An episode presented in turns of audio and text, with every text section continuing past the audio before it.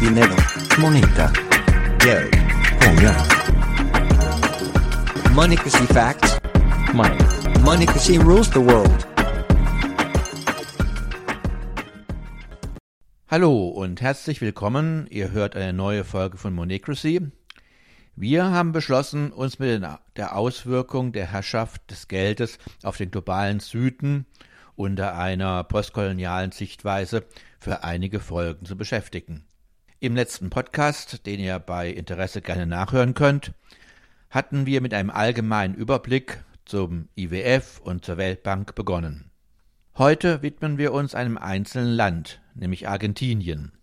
Der aktuelle Anlass ergab sich aus der Wahl des sehr skurrilen Politikers Milei zum Präsidenten des zweitgrößten südamerikanischen Landes, der in der Selbst- und Fremdzuschreibung als Anarchokapitalist oder Anarcholiberaler gilt.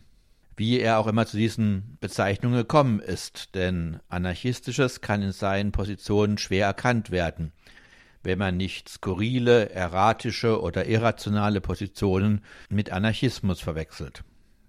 Aber weshalb ein solcher Freak auf die mächtigste Position eines großen Landes gewählt werden konnte, das können wir anhand der wirtschaftlichen Verhältnisse und der Verteilung der Machtressource Geld durchaus erklären. Wir beschäftigen uns zu diesem Zweck zunächst mit der Wirtschaftshistorie des Landes und der über Jahrzehnten beständig zunehmenden Armut in der argentinischen Gesellschaft. Dieser Umstand ist es erst, der die Voraussetzungen schuf, dass das argentinische Volk zu solch einer Verzweiflungswahl getrieben wurde. Argentinien gehörte, und das ist wahrscheinlich für die meisten Hörerinnen neu, vor dem Ersten Weltkrieg zu den zehn reichsten Staaten dieser Erde. Noch um 1960 war das Pro-Kopf-Bruttosozialprodukt höher als das von Ländern wie Italien, Japan oder Österreich. Es sei gleich angemerkt, dass diese Kennzahl, also das Bruttosozialprodukt, kein guter Maßstab für kollektiven oder individuellen Reichtum einer Gesellschaft ist, wie wir auch später genauer sehen werden. Ein Land, das die Hoffnung auf Reichtum in Form von Edelmetallen schon im Namen trägt, gehörte tatsächlich lange Zeit zu den mindest nominell wohlhabenden Gesellschaften. Die meisten Menschen heute kennen den südamerikanischen Staat jedoch als Dauerpleitekandidat, dessen Währung regelmäßig zusammenbricht und dessen Wirtschaft überhaupt nicht funktioniert. Wie konnte es zu einer solchen negativen Entwicklung kommen?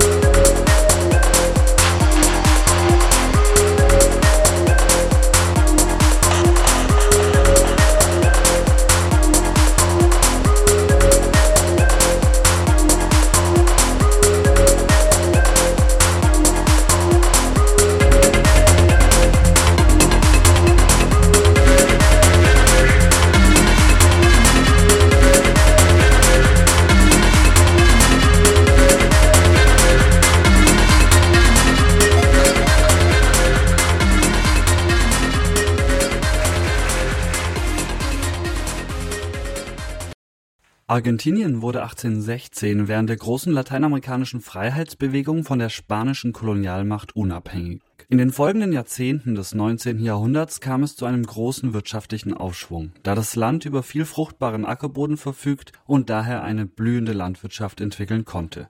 Über einen langen Zeitraum war daher Argentinien nach den USA das Hauptauswanderungsland für EuropäerInnen, die ein besseres Leben suchten. Sie fanden es in den fruchtbaren Weiten von Südargentinien. Wobei an dieser Stelle betont werden muss, dass die EinwanderInnen das Land von den dort bereits lebenden UreinwohnerInnen stahlen. Der Landraub und Völkermord in Argentinien unterschied sich nicht von dem Vorgehen in den USA. Die Millionen Europäer, die im 19. Jahrhundert in dieses neue Siedlungsgebiet kamen, brauchten Ackerland, und um Platz für sie zu schaffen, wurde in Argentinien eine gezielte Vertreibung samt Genoziden begangen als Folge dieser Abläufe ist der indigene Bevölkerungsanteil in Argentinien heute deutlich geringer als in vielen lateinamerikanischen Staaten. Aber nun von der dunklen Geschichte rassistischer Säuberungen zurück zur wirtschaftlichen Entwicklung in Argentinien. Diese war, wie bereits erwähnt, sehr stark durch eine erfolgreiche Landwirtschaft bestimmt. Riesige Felder und noch riesigere Weiden prägten und prägen das Land. Das argentinische Steak, das sich bis heute auf Speisekarten vieler deutscher Gasthäuser findet, war und ist einer der Exportschlager. Darüber hinaus finden sich vor allem im Nordosten des Landes um Córdoba zahlreiche Bodenschätze, vor allem Metalle, die gewinnbringend exportiert werden konnten. Diese guten natürlichen Bedingungen schufen die Voraussetzungen für einen lang anhaltenden wirtschaftlichen Aufschwung, der ähnlich auch in anderen Teilen Südamerikas bis zur großen Weltwirtschaftskrise 1930 zu verzeichnen war. Aber nirgendwo waren die natürlichen Gegebenheiten so gut wie in Argentinien das deshalb als lateinamerikanisches Gegenstück zu den USA im Norden des Doppelkontinents gesehen wurde. Tatsächlich wiesen beide Staaten gewisse strukturelle Gemeinsamkeiten auf. Sie waren die beiden Top-Destinationen für europäische Auswanderer, besaßen großräumige agrarisch nutzbare Flächen und waren mit zahlreichen recht einfach erschließbaren Bodenschätzen gesegnet. Allerdings, und das ist für unsere Fragestellung und die weitere Entwicklung interessant, gab es auch wichtige Unterschiede Argentinien war nur eine Scheindemokratie, die von einer verschwindend kleinen Oligarchen-Oberschicht beherrscht und ausgebeutet wurde. Der Reichtum Argentiniens war stets im Wesentlichen der Reichtum sehr weniger Familien. Die sozialen Verhältnisse waren zementiert, ein relevanter sozialer Aufstieg war, anders als in den USA, praktisch unmöglich. Die Politik des Landes reflektierte daher auch in den sogenannten Goldenen Jahrzehnten zwischen 1860 und 1930 nur die Rivalitäten der wenigen zentralen Familien des Landes. Während die Mächtigen damit beschäftigt waren, sich ihre Reichtümer gegenseitig streitig zu machen, konnte sich sehr weit unterhalb dieser Reichtumssphäre auch eine kleinbürgerliche Schicht etablieren, die in relativer Freiheit des großräumigen Landes ihr eigenes Leben führen konnte, solange sie die Kreise und Intrigen der Oligarchie nicht störte. Für viele Millionen Auswanderinnen war dieses kleine Glück genug. Der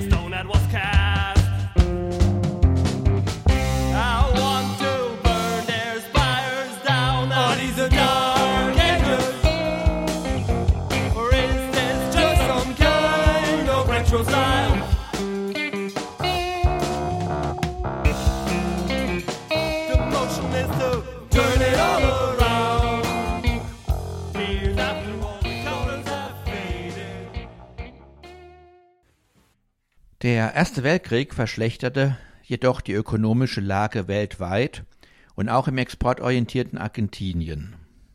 Dadurch wurde der bisherige Gesellschaftsvertrag in Frage gestellt, der durch eine riesige Luxustafel für wenige und einen ausreichend mit Brosamen bestückten Katzentisch für die vielen gekennzeichnet war. 1912 war das allgemeine Wahlrecht für Männer eingeführt worden, was 1916 durch die Verarmung breiter Bevölkerungsschichten erstmals zu einer sozialdemokratisch bis linksliberal einzuordneten Regierung führte. Diese wurde in ihrer politischen Gestaltungskraft jedoch rasch durch interne Machtkämpfe gehemmt. Entsprechend änderte sich an den gesellschaftlichen Verhältnissen und der sehr ungleichen Eigentumsverteilung so gut wie nichts. Die Weltwirtschaftskrise ab 1930 traf Argentinien zwar nur mäßig hart, aber als Reaktion kam es zu einem rechtsautoritären Putsch. Wie in vielen Teilen der Welt wurden in diesen besonders schwierigen Zeiten autoritäre Lösungen gesucht. Damit waren in Argentinien die Verhältnisse wieder auf dem Niveau von vor 1916 angelangt. Operettenpräsidenten aus der Oligarchie sorgten dafür, dass die Großgrundbesitzer und Bergbaumagnaten weiter ungestört ihre Millionen scheffeln konnten, und den 90 Prozent armen Menschen ging es ebenso schlecht, wie es armen Leuten in den 30er Jahren des letzten Jahrhunderts nun einmal ging. Der Zweite Weltkrieg wirkte sich für ganz Südamerika relativ positiv aus, da keines der Länder direkt involviert oder gar betroffen war und der Bedarf der Kriegsparteien an Nahrungsmitteln und Rohstoffen sich als immens erwies. Der dadurch entstehende bescheidene Aufschwung wirkte sich auch am Katzentisch aus und stärkte das Selbstbewusstsein der Gewerkschaften. Diese sorgten dafür, dass ab 1946 der Offizier Juan Perón an die Macht kam. Er etablierte eine rechtspopulistisch-staatsdirigistische Form der Machtausübung, innerhalb derer erstmals auch Interessen außerhalb der 40 führenden Familien des Landes wahrgenommen wurden. Das brachte spürbare Verbesserungen für die Masse der normalen Argentinierinnen. Jedoch soll auch erwähnt werden, dass Perons Herangehensweise sich rechtsnational mit sozialem Einschlag verortete. Seine aus Film und Musical bekannte Frau Evita hatte ein großes massenpopulistisches Talent und unterstützte effektiv den Machterhalt ihres Gatten. In Perons zehnjähriger Herrschaft fallen das erste argentinische Auto und Flugzeug, es entstand ein verarbeitendes Gewerbe, sodass Rohstoffe bereits im Land veredelt werden konnten und damit ein wichtiger Teil der Wertschöpfungskette in der heimischen Wirtschaft verblieb. Zahlreiche deutsche Ingenieure und Techniker fanden nach dem Zweiten Weltkrieg eine zweite Heimat in Argentinien, wo sie vor unangenehmen Fragen, was sie während der nationalsozialistischen Herrschaft so gemacht hatten, sicher waren. Weil das hier ein Wirtschafts- und kein Geschichtspodcast ist, betrachten wir nun Aspekte der Wirtschaftspolitik Perons genauer. Wie fast alle Nationalisten fuhr er eine strenge protektionistische Handelspolitik. Importe wurden erschwert bis verunmöglicht, was eben auch zum ersten argentinischen Auto, Flugzeug, Nähmaschinenhersteller usw. führte. Ebenfalls passend im nationalen Schema waren eine deutlich staatsdirigistische Wirtschaftspolitik, welche stark in die Abläufe eingriff und ihm die Gegnerschaft der Oligarchie einbrachte, über die er später stürzen würde Weiterhin schob Perron viele industrielle Großprojekte wie Straßenbau, Flughäfen und anderes an und verstaatlichte die großen Industrien. Die staatlich dirigierte Wirtschaft wurde über Fünfjahrespläne geleitet. Preise zum Beispiel in Restaurants oder für Nahrungsmittel waren festgesetzt und freie marktwirtschaftliche Aktivitäten konnten nur noch in Nebenbereichen stattfinden. Viele dieser Maßnahmen fanden sich damals vergleichbar in staatssozialistischen Ländern, insbesondere auch in der Sowjetunion Dennoch war Perón kein Linker, ebenso wenig wie die staatssozialistischen Diktaturen wirklich links im Sinne von fortschrittlich oder gar emanzipatorisch waren. Perón strebte für Argentinien nach nationaler Größe, was durch Industrialisierung und Aufholen des Abstands zur Supermacht der USA gelingen sollte. Wirtschaftlich und gesellschaftlich änderte sich in den zehn Jahren von Perons Herrschaft allerdings alles der Einfluss der Großgrundbesitzer nahm ab, Bergwerke wurden verstaatlicht und Millionen von Menschen arbeiteten erstmals nicht mehr für die wenigen reichen Familien, sondern in den staatlichen Industrien oder in neu entstandenen Firmen, die wir heute neudeutsch Start-ups nennen würden. Wohlgemerkt gab es aber natürlich auch keine Arbeiterselbstbestimmung in diesen Betrieben dies schuf erstmals in Argentinien einen breiteren Massenwohlstand. Obwohl hier im historischen Weltmaßstab für die ganz große Masse kein herausragendes Niveau erreicht wurde, haben Wirtschaftswissenschaftler errechnet, dass es den ArgentinierInnen nie wieder so gut ging wie unter Perón. Das ist eine krasse Feststellung. Denn inzwischen sind 68 Jahre vergangen und man muss lange suchen, um einen Staat zu finden, dessen Menschen heute nach wirtschaftlichen Vergleichskategorien schlechter als vor 70 Jahren leben. Was sind die Ursachen für diese bedauerliche Abwärtsentwicklung? Die Wirtschaftspolitik Perons von 1945 bis 1955 erzielte zahlreiche Erfolge. Jedoch entstand dabei nicht ein Wirtschaftswunder, vergleichbar der Entwicklung beispielsweise der frühen Bundesrepublik Deutschland. Die gängigen Wirtschaftsdaten zeigen, dass Argentinien am Ende von Perons zweiter Amtszeit sich in einer eher langsamen wirtschaftlichen Entwicklung vergleichbar mit anderen lateinamerikanischen Ländern befand.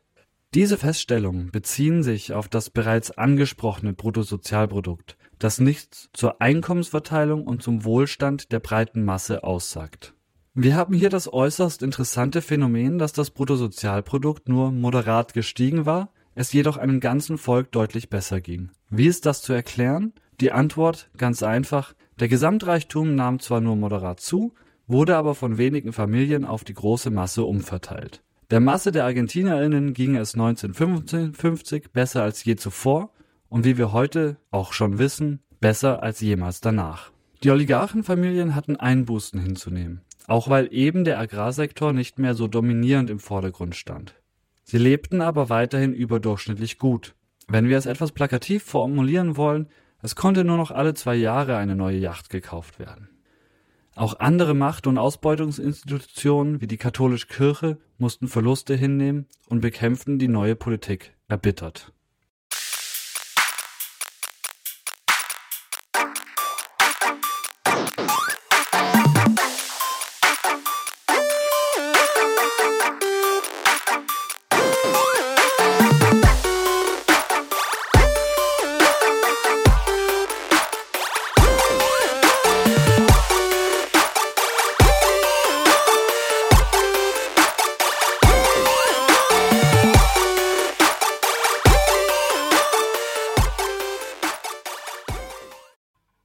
Eine richtige Erfolgsgeschichte also, die aber ungut endete. Auch Perron konnte nicht zaubern und musste für seinen großen Sprung nach vorne viele Schulden machen, die allmählich zu drücken begannen. Im Verlauf konnten zahlreiche seiner Programme nicht mehr so leicht finanziert werden. Die staatlich festgelegten Preise mussten angehoben werden, gleichzeitig sank das Lohnniveau partiell oder stieg zumindest nicht mehr im inzwischen gewohnten Maße. Die Gewerkschaften, die ihre Interessen nicht mehr wie gewünscht umgesetzt sahen, entzogen Perron die Machtbasis und es kam zu einem Putsch, der durch die Oligarchen angestiftet wurde. Perron ging ins Exil. Die Folgejahre waren gekennzeichnet durch instabile Situationen und viele Wechsel. Alle Akteure hatten jedoch von der Oligarchie einen klaren und eindeutigen Auftrag erhalten, Perrons Reformen möglichst vollständig rückgängig zu machen und die verschiedenen Operettenpräsidenten lieferten. In den Jahren ab 1956 erfolgte eine Reprivatisierung der Staatsbetriebe und der Infrastruktur. Ein Abbau von Zöllen und Handelshindernissen und ebenfalls natürlich ein Abbau von Sozialleistungen und staatlichen Sicherheiten. Preisfreigabe und Reduktion des staatlichen Sektors waren selbstverständlich. Wenn ein Präsident mal nicht so funktionierte wie gewünscht, sich einfach ungeschickt anstellte oder das Volk zu viel Widerstand bot, dann putschte das Militär. Die Folgen waren wie gewünscht. Die Oligarchenfamilien saßen wieder fest im Sattel der Macht, auf dem Präsidententhron tummelten sich willfährige Marionetten, die Geschäfte der Großagrarier liefen wieder wie geschmiert und das ganze Industriezeug ließ man wieder einschlafen, weshalb Argentinien ab 1960 wieder fast ausschließlich Nahrungsmittel und Rohstoffe exportierte. Nicht überraschend verarmte die Bevölkerung infolge dieser Kehrtwende, was durch eine hohe Geldentwertung die Inflationsraten lagen durch die Jahrzehnte bis 1978 um 40 Prozent pro Jahr zusätzlich verschärft wurde. Es muss ganz klar ausgesprochen werden. Die Politik der Nach-Perron-Zeit in Argentinien war grottenschlecht, weil die Elite das so wünschte und das Wohlergehen der Menschen im Staat egal war. Wir müssen uns diese absichtliche Misswirtschaft auch merken, wenn wir verstehen wollen, warum 2023 ein Populist an die Macht kommt, der rechter nicht sein könnte und vehement eine Politik gegen die Freiheit der Menschen vorantreiben wird, aber eben verspricht, angeblich die Eliten und die alten Strukturen im Staat entmachten zu wollen. Die verfehlte Wirtschaftspolitik mündete rasch in ein gesellschaftliches und wirtschaftliches Chaos das Argentinien vom Primus in Lateinamerika fast zum Schlusslicht abstieg. In der Not holte man 1973 sogar Perron aus dem Exil zurück, der aber bis zu seinem Tod ein Jahr später nichts Substanzielles mehr ausrichten konnte. Danach kam seine dritte Frau, also nicht Evita, sondern eine Isabel, formal an die Macht. Sie war allerdings nur ein Aushängeschild für rechte Peronisten, welche die Fäden zogen und immer mehr aus der Hand verloren. Guerillagruppen und Paramilitärs führten lokale Bürgerkriege und der Abstieg zum Failed State war komplett. Entsprechend putschte immer wieder das Militär und eine rechte Junta sorgte mit Terror und Folter für Ordnung und Ruhe im Staat. Wirtschaft war da nebensächlich. Riesige Inflationsraten und eine Staatspleite 1982 waren die Folge. Die Generäle suchten nach alten Muster, das Heil im militärischen Abenteuer und Nationalismus, hatten sich aber bei der Besetzung der Falklandinseln den falschen Spielpartner herausgesucht das britische Militär besiegte das argentinische Militär und warf es von der Insel, und die Generäle in Argentinien dankten ab. Sie hinterließen ein psychologisch und wirtschaftlich völlig zerstörtes Land. Von 1982 bis 1989 war Argentinien zahlungsunfähig. Erst mit dem sogenannten Brady Bonds, nach dem damaligen US-Finanzminister Brady benannt, konnte schließlich wieder schrittweise finanzielle Bewegungsfreiheit für das marode Land hergestellt werden die Brady Bonds funktionierten vereinfacht so. Ein Darlehensgeber hat Schuldverschreibungen über zwei Millionen Pesos. Diese sind wertlos, weil der Pesos praktisch wertlos ist und außerdem Argentinien nicht zahlen kann. Diesen Schuldschein kann dann der Kreditgeber, es sei in unserem Beispiel eine Bank, in ein Brady Bond von 20.000 Dollar umwandeln. Damit macht sie zwar Verlust, aber sie hat eine gesicherte Schuldverschreibung in einer handelbaren Währung, auf die sie sogar weiter Zinsen bekommt. So kam Argentinien langsam aus der Dauerpleite. Bis zum nächsten Mal, nur elf Jahre später, 2001.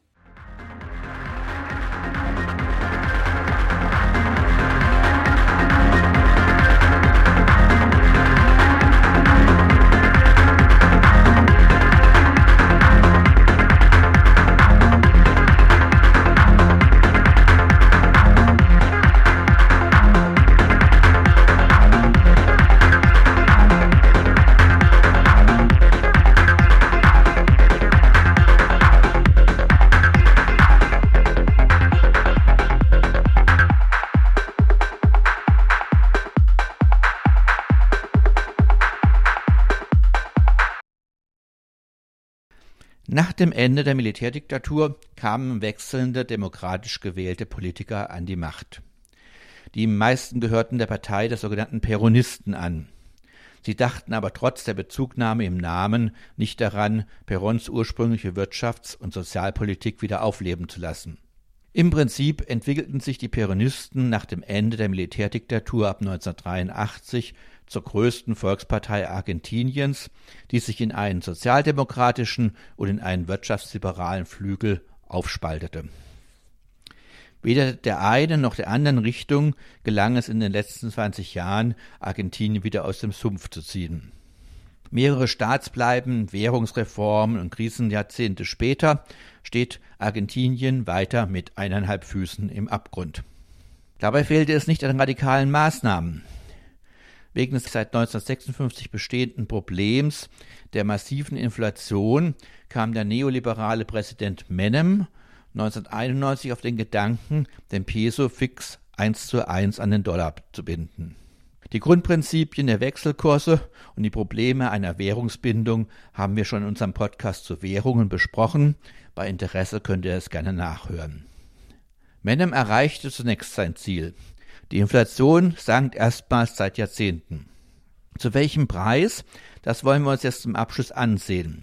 Die Prinzipien der Währungsbindung erforderten, dass für jeden Peso, der im Umlauf war, ein Dollar auch als Devisenreserve vorgehalten werden musste.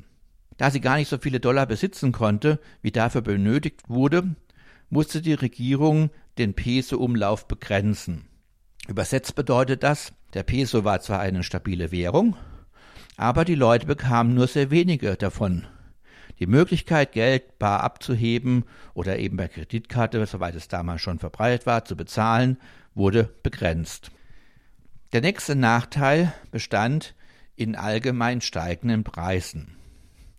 Wegen der Dominanz des Dollars im Weltwirtschaftssystem haben fast alle Waren einen internationalen Dollarpreis.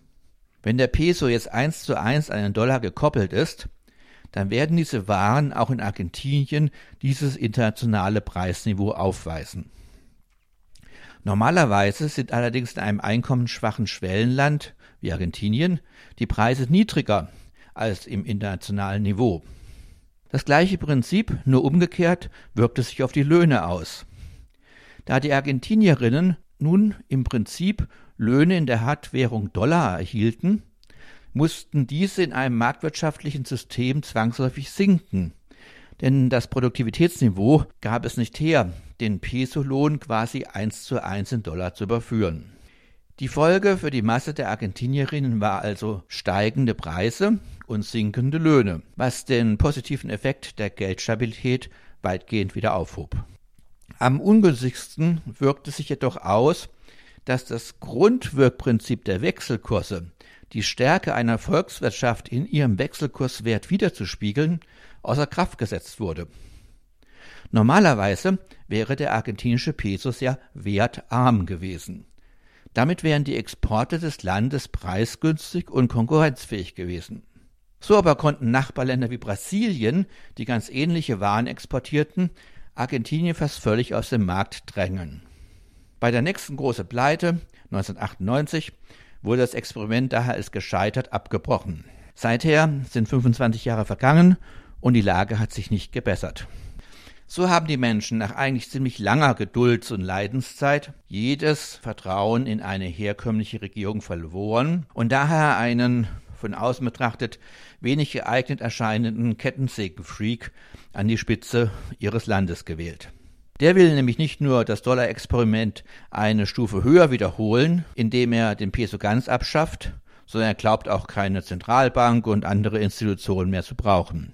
Es braucht nicht sehr viel Prophetie, um vorherzusagen, dass das Leiden der argentinischen Menschen leider weitergehen wird. Die unerfreuliche Geschichte zeigt, wie ein von Natur aus reiches Land durch eine kleine egoistische Elite und korrupte Politikerinnen über Jahrzehnte in Armut und gesellschaftlichem Chaos gehalten werden kann. Das war leider eine mit wenig positiven Botschaften versehene Folge von Monocracy, für heute danken wir für eure Aufmerksamkeit und verabschieden uns bis zum nächsten Podcast. Wenn euch bestimmte Themen noch interessieren, die wir noch nicht abgedeckt haben, oder ihr irgendetwas von dem, was wir vielleicht schon besprochen haben, genauer wissen wollt oder anderer Meinung seid, schreibt uns doch. Ihr könnt uns immer über monacracy at riseupnet eine Mail schicken. Für Anregungen und Kritik sind wir stets dankbar. Am Mikrofon und verantwortlich für die Sendung war Frederik Libratou, der heute den eher elektronischen Teil der Musik gestaltet hat und dazu wie immer GroovePad verwendet hat. Ein Hilfsmittel zur Gestaltung von Musik, das ihr kostenlos im Play Store oder bei Apple findet. Der Rest stammt von der Punkband Ratten aus Freiburg. Musik